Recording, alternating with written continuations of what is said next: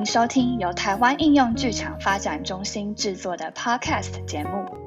在这里，我们会和大家分享那些关于应用剧场的小知识和实践经验。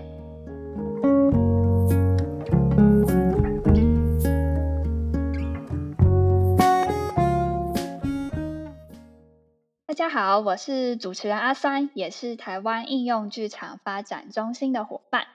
在正式进入今天的节目之前呢，我要先来宣传一下我们最近举办的活动。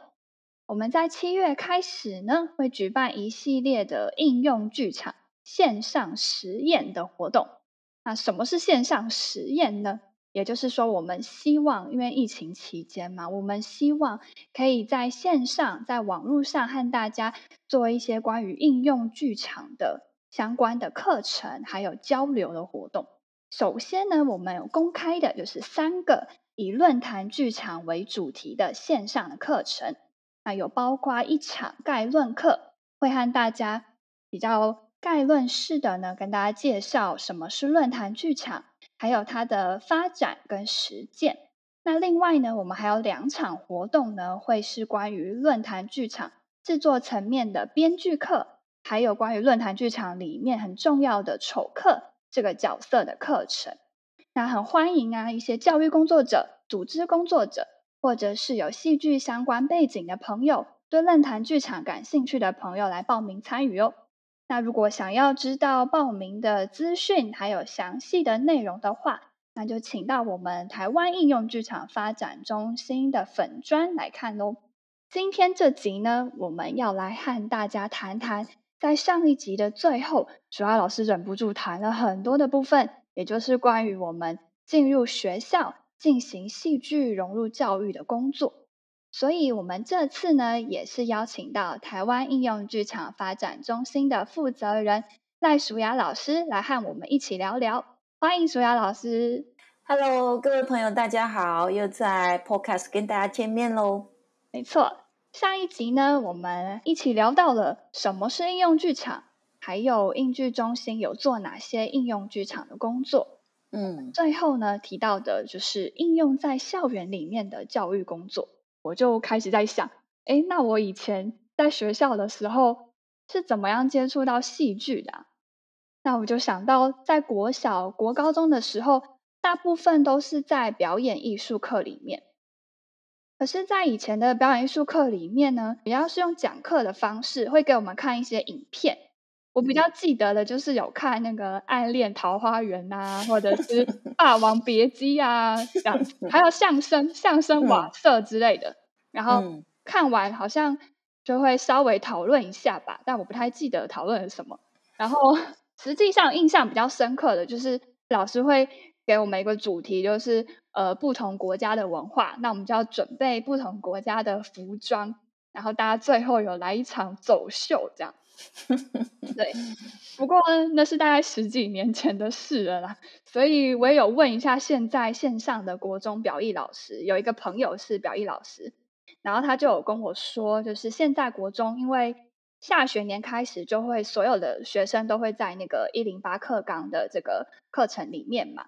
所以他们现在有那个艺术领域专门的表演艺术科的课程，嗯，只是老师的背景就不一定啊，有的是戏剧啊，也有舞蹈系或者影视啊、音乐的专场。那我认识的那个表艺老师，他是戏剧背景的，他就有跟我说，他会带同学学一些表演，或者是有一些戏剧活动是可以促进他们表演能力的。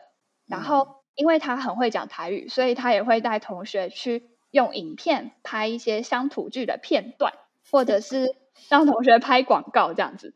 所以我想说，哎，他是这样教的，可能其他学校有一些表演艺术老师可能也是这样教。我就在想说，那我们今天要谈的豫剧中心在做的这种戏剧融入教育的这样子的工作，跟这个有什么不同呢？嗯，呃，我觉得你刚才举的例子很好哈，可能有不少的老师确实是这样子教戏剧课的哈。但是其实，呃，我们都知道戏剧最常见被看得到的就是表演，对，但其实戏剧不只是表演啊。那其实戏剧里头，它还有很多的活动练习是可以发挥不同功能的哈。比方说，我举一个例子来讲，我们在戏剧的活动里面有很多常见的一些练习活动，例如啊镜子游戏，很多人都有玩过，就是你跟另外一个人或跟另外几个人，然后好像在照镜子一样，应该说有一个人在照镜子，然后镜子里头有一个人，就跟他做的一模一样的。的动作类似模仿，但是其实方向是相左右方向是相反的那个活动练习。那这个练习活动，你就会看到说，哎，其实一方面参与者他其实很快乐的在很自在的在伸展他的身体。这是戏剧的一部分，对不对？好，他在表达他的身体，然后也许在那个过程里头还会出现很多笑容。对，但是二方面，它其实也是一个非常好的一个观察练习。所以镜子里头的那个人，他就要去观察照镜子的人他的细微动作是什么，所以他就要跟着他很快速的。反映出来跟他一模一样的动作，所以这很考验参与者的这个观察能力。然后再来是他们通过这个观察，一起在解决一个问题，就是如何同步。哦，啊，对不对？所以他们两个要互相的沟通协调，可是是不能发出声音的沟通。哎，通过观察去做的一种沟通合作。所以举这个小例子跟大家说明的，就是说类似这样的呃戏剧练习活动，其实种类非常的多元。那这些活动它就不只是作为一个表演，它可以作为我们很多把它融入到呃我们的教学工作的一些方法，它可以让我们的学生展现某一些能力，或者表达某一些潜能，甚至他有一些团体的一些沟通协调的。能力会被他发展出来，类似这样。所以我们在英剧中心在推展的这种戏剧融入教育，它就不是以表演教学为主，而是我们希望把类似我刚才举的那样子的戏剧的练习活动，把它组织成，比方说一个教案，或把它组织成一个可以跟啊学校的课程结合的其他的戏剧活动。让我们的学生在这个戏剧的课程当中，他可以学习到以学生为主，发展学生的能力跟课程结合的一种工作。哦，所以戏剧它不一定只是用来学我要怎么表演，而是说戏剧里面有一些元素，像是我们会用模仿或者是肢体的伸展。但其实为的是要去触发学生的一些潜能，或是培养他的观察力跟同学一起合作的能力。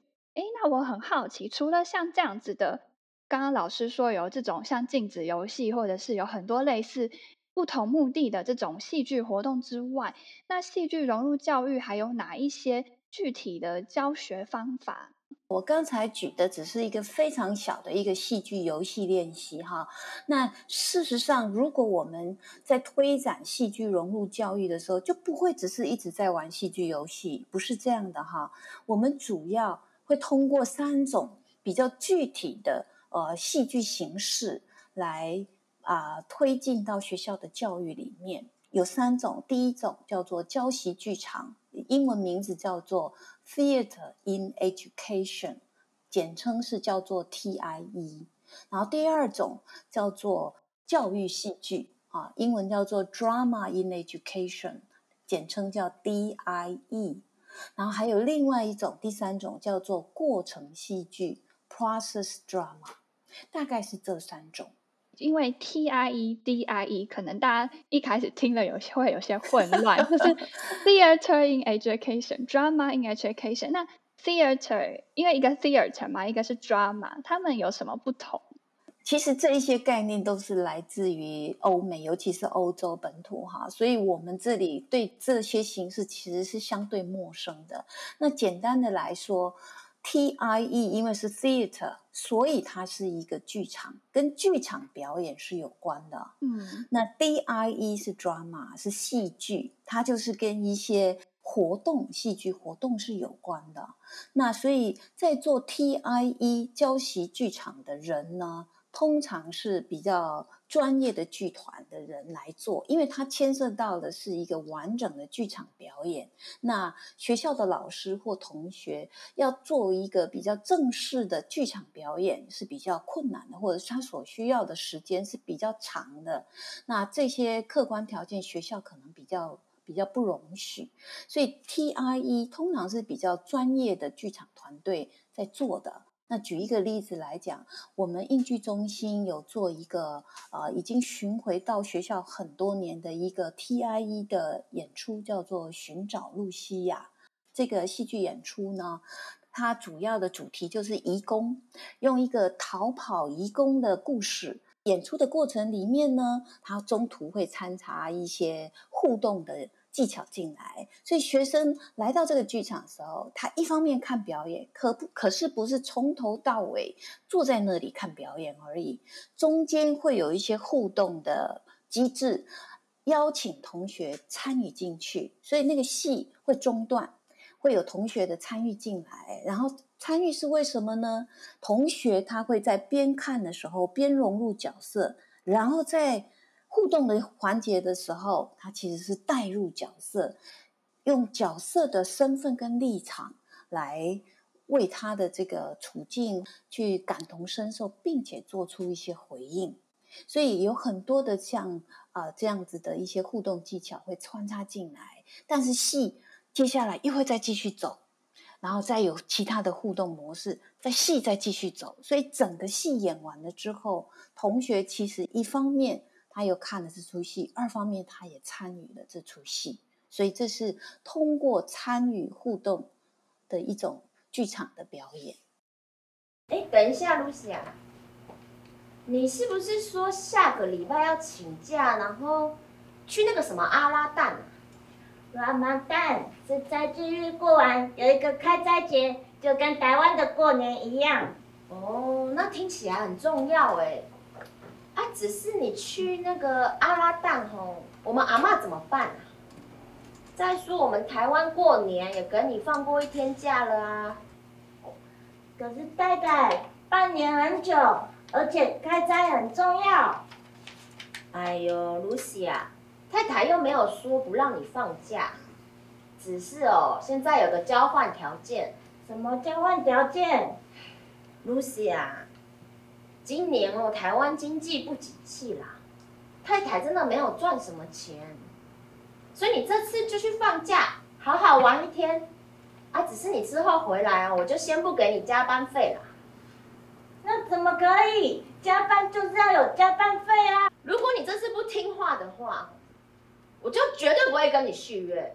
如果你们是露西亚，你们是他，你们要接受张太太的这个要求吗？大家好，我是 Lucy 呀，这是我的朋友阿弟。过完这一整个月之后，就到了今天的开斋，可以跟好久不见的朋友聚在一起。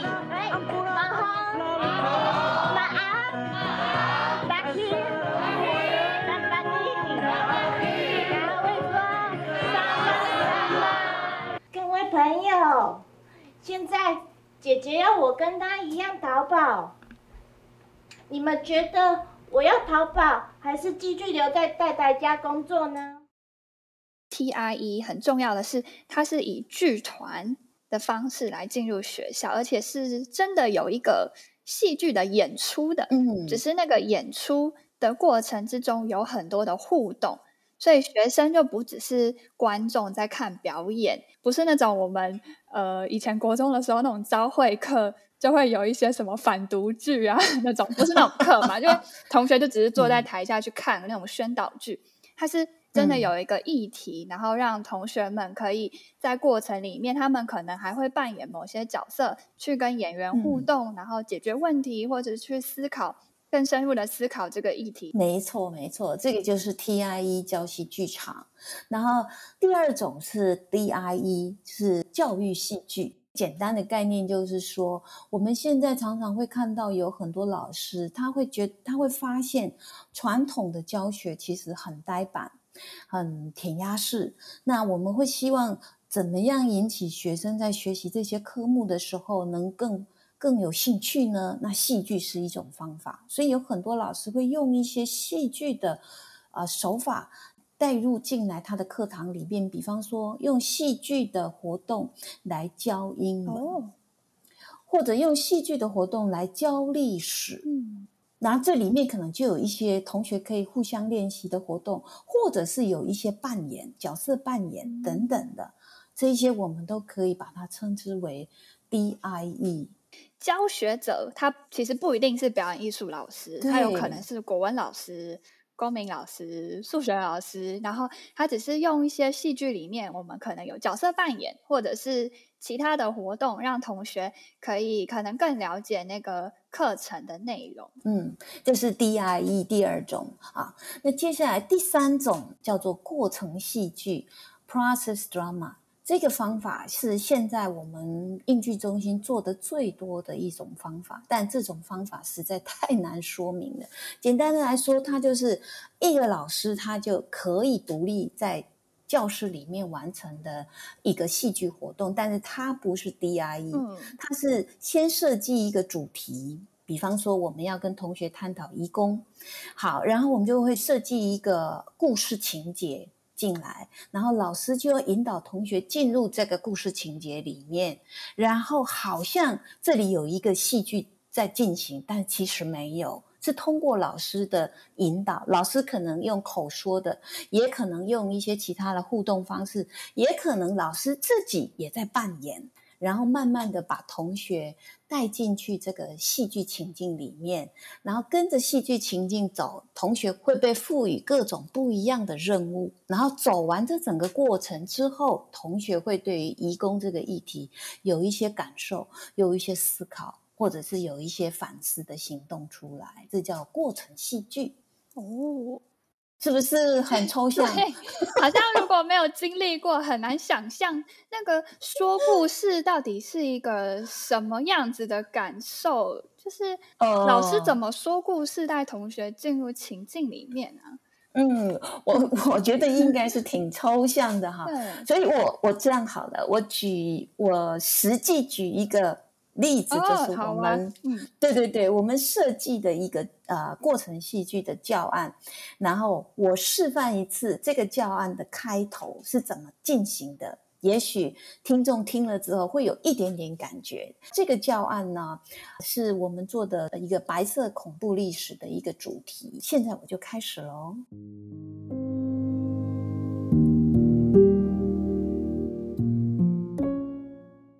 各位同学，我们都知道，现在白色恐怖在台湾是一个很广泛被讨论的议题，是吧？嗯，对，嗯。但是白色恐怖好像距离我们好遥远哦。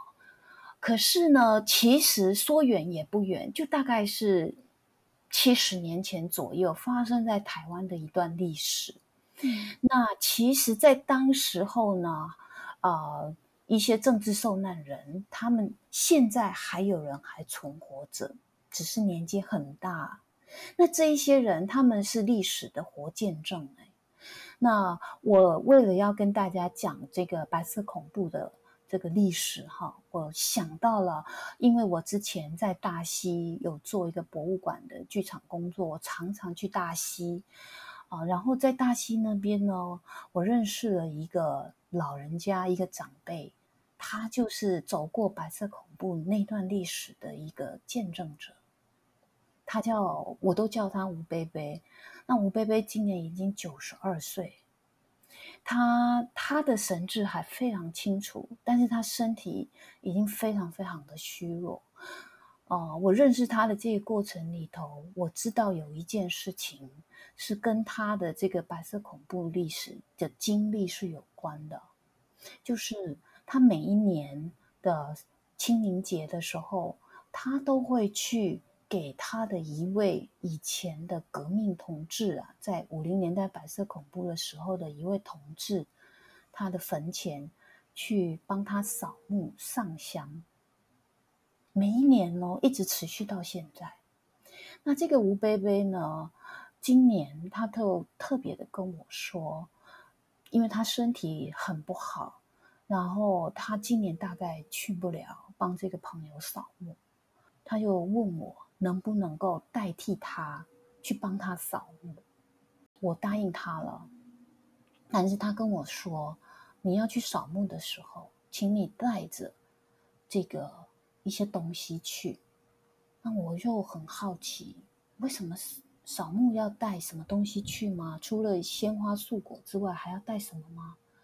原来他已经准备好了。吴贝贝拿出了一个手提袋，就是我现在手上提的这个手提袋。这个手提袋里面呢，有好几个不一样的东西。我现在拿出来给你们看。好，这里有有一台。呃，很老式的这个录音机，嗯嗯，这个你们可能没有看过，这个是我小时候才有的，我们叫做随身听，它是可以放卡带的，嗯，好，这是随身听。另外这里还有一本书，看起来是从那个国家图书馆借出来的，这本叫做《共产党宣言》。哦，另外还有一张老照片。好老哦！这照片里头有五个年轻人，他们都穿的很正式的那种风衣，还有中山装，感觉好英气勃勃哦。嗯，然后这边还有还有一份，这个是应该是什么？总统府公报。哦，那个好像是呃，动员戡乱时期不当审判。及赔偿条例，嗯，然后里面吴贝贝好像有画了一些重点，嗯，好，然后最后还有一本很小的一个笔记本，我我有把它打开，感觉好破旧哦，嗯，里面写了很多字，应该是一本日记，嗯，好。看到这些东西，我我很好奇，为什么扫墓的时候吴贝贝要带这些东西去？嗯，你们会不会跟我一样有一点好奇？嗯，很想知道为什么要带这些东西。对，而且这里有很多东西，你们应该都没有看过哈。没有，那个录音机就没有看过。对，你们年纪太小了。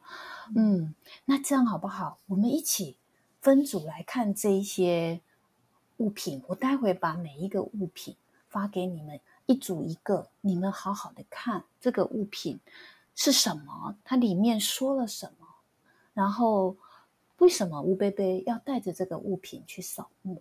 是不是跟他以前走过的那一段，跟革命同志一起的那一段历史有有什么样的关联吗？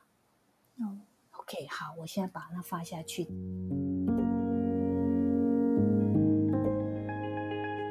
OK，这个就是一段小小的一个啊，我们做过程戏剧一开始会有的主持人的一个引导。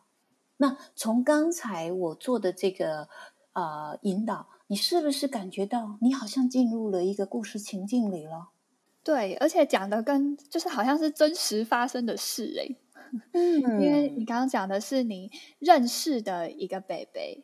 然后你去帮他扫墓，那我们就会觉得，哎，这是真实，好像是真实发生的事，而且你还带了吴贝贝的那些东西，那我们就会很想要知道那些东西到底是什么。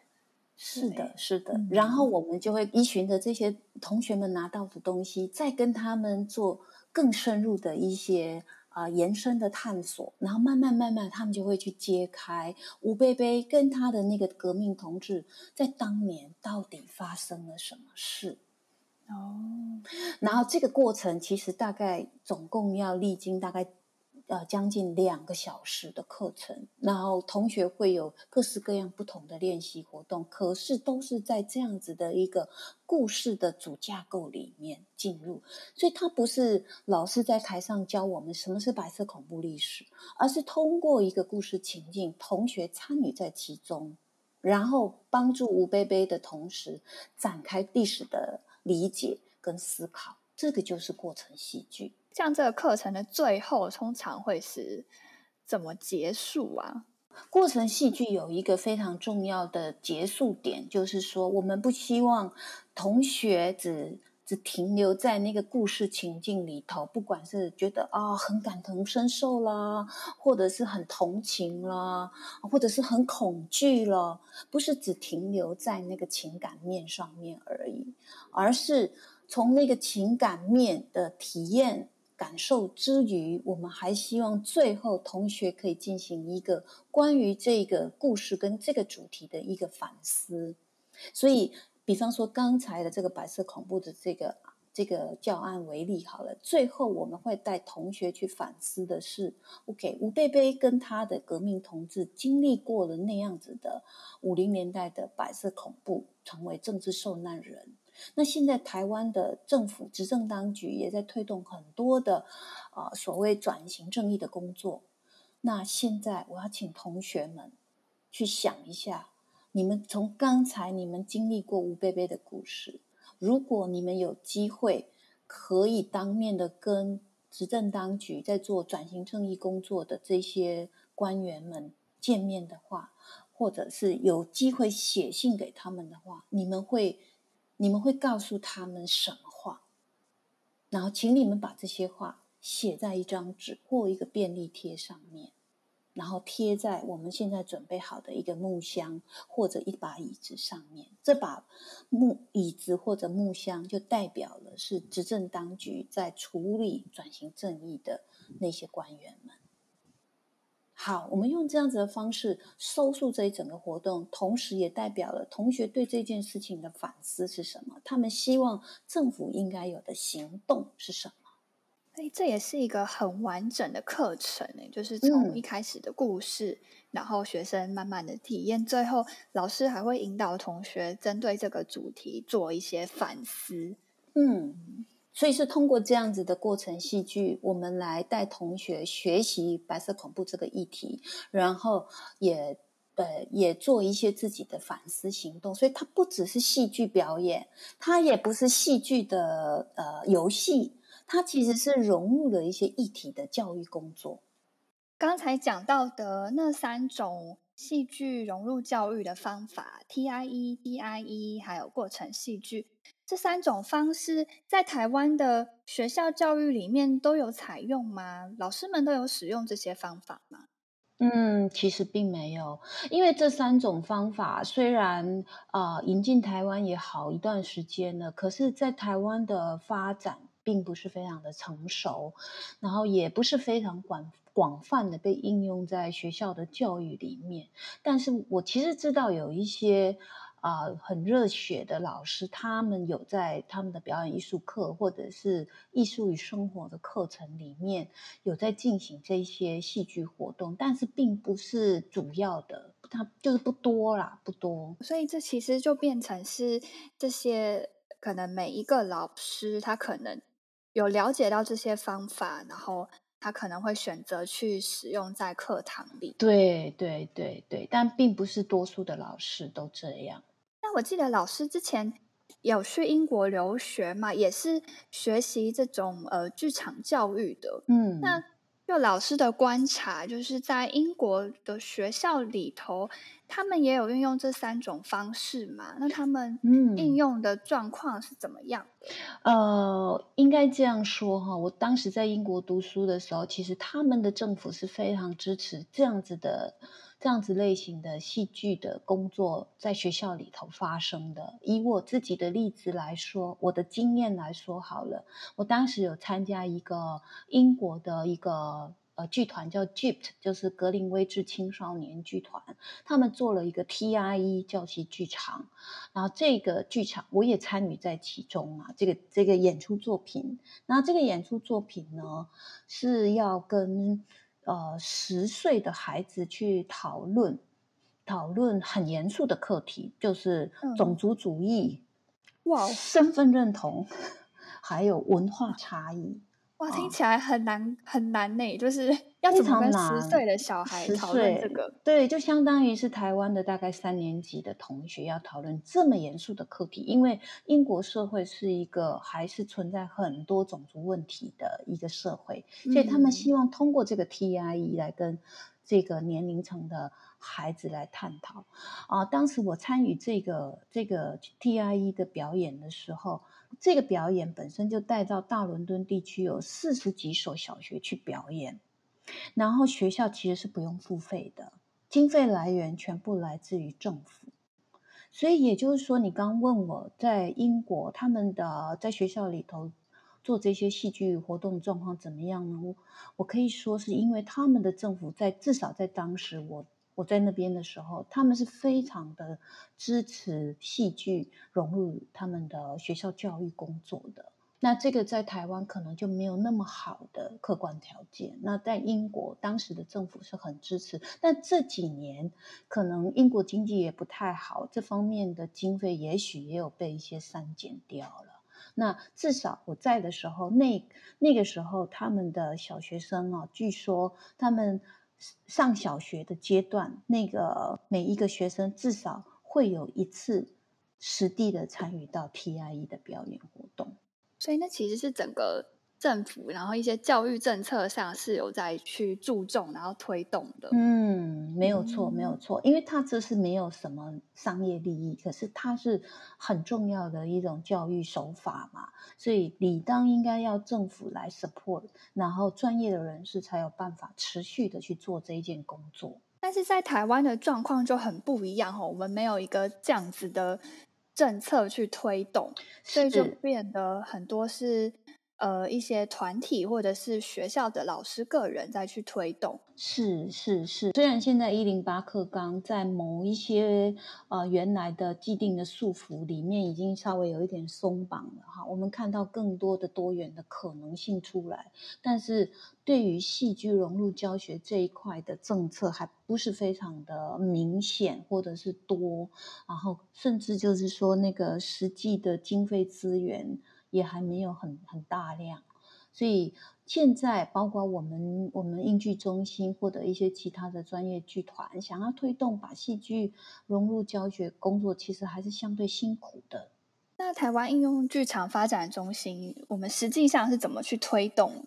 戏剧融入教育的，我们现在就是说，你有参与过的哈，我们这个呃寻找露西亚这样 TIE 的演出，我们我们从呃四五年前我们就开始做这件事嘛哈，把 TIE 带进去很多不同的学校里面，然后演给学生来看跟参与，然后但是还有第二块是做的更多的是我们培训很多的。中学老师，尤其是公民社会科的老师来做过程戏剧 （process drama），然后针对不同的主题来设计不同的过程戏剧的教案，然后设计完了之后，可以跟实际在班上来操作给同学。咦，那我们有做过哪一些的主题呀？哦，我们做的主题目前哈，我们有几个教案是跟外籍移工是有关的。然后另外就是我刚刚也有分享到的白色恐怖，白色恐怖我们做目前为止研发的教案的数量是最多的。嗯，另外还有一个领域，一个主题是精神障碍的这样的议题。嗯，因为现代社会有其实有不少。不少人有这样精神障碍的困扰，现甚至现在因为升学压力的关系，有很多年轻的学子学生其实也有这样子的一种困扰啊，所以我们也觉得这个是一个非常重要的现代课题。通常是怎么样去选择这些教学的主题？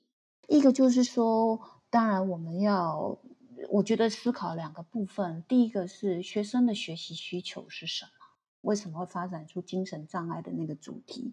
是因为我们跟很多的中学老师工作的时候，老师们他们照顾的学生里面，其实有很多学生是有这样的困扰，所以他们出于一种基于关怀学生的精神健康的这个层面上，所以他们想要我们一起发展这样的主题，所以是基于就是看见学生的需求。第二个是啊。基于我们对于某一些重要的社会议题或公民议题的重视，我们觉得那些议题是很值得我们拿出来用戏剧的方式来促进一些理性的讨论跟对话的。比方说，移工议题跟白色恐怖议题，因为像是这两个议题，有很现在在台湾的社会其实是非常。你可以说非常的、非常的火红或非常的棘手的议题，嗯，然后甚至是很多人有很多呃歧视性的看法，歧视性的对待这些族群，或者是一些比较单一面向的理解这个议题，比方说白色恐怖，就有很多主流而单一、过于单一的。理解，所以我们都希望通过呃戏剧教案的方式去展开更多的理解，更多面向的理解跟对话的关系。在过程戏剧的这个教学的主题上，其实我们是有很多。很谨慎的去思考要做什么样的主题，要和学生一起去学习什么。是的，是的，是的，这应该算是我们应剧中心做戏剧融入教育一个很重要的特色，就是我们跟啊用戏剧来跟社会做连接，是一项是主要的关怀啦。这个我们在上一集的时候也有提到嘛，哈，我们希望戏剧。不管是艺作为艺术或作为教育，它都可以跟社会紧密相连。其实，苏老师刚才提到一个部分，就是说，呃，应剧中心有很多年的时间在培训老师学习这个教学方法。那我觉得很多人应该会很好奇，那实际上，刚刚我们也讲到，我们很关注，呃，戏剧怎么样去关注社会，怎么连接，然后包括。要怎么带老师去学习这套这套方法？这个部分我觉得大家都是会很好奇的。我们下一集呢就可以来聊聊。嗯，好啊，好啊。那今天谢谢舒雅老师。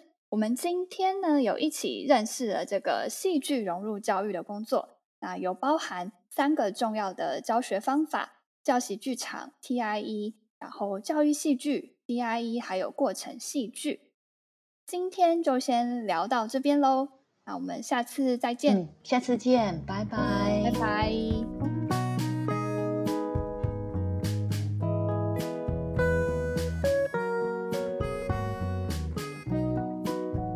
喜欢我们或对应用剧场感兴趣的朋友，欢迎用脸书搜寻“台湾应用剧场发展中心”。喜欢这个节目，请帮我们留下五颗星评分，留言回馈给我们支持。谢谢大家的聆听，我们下次见。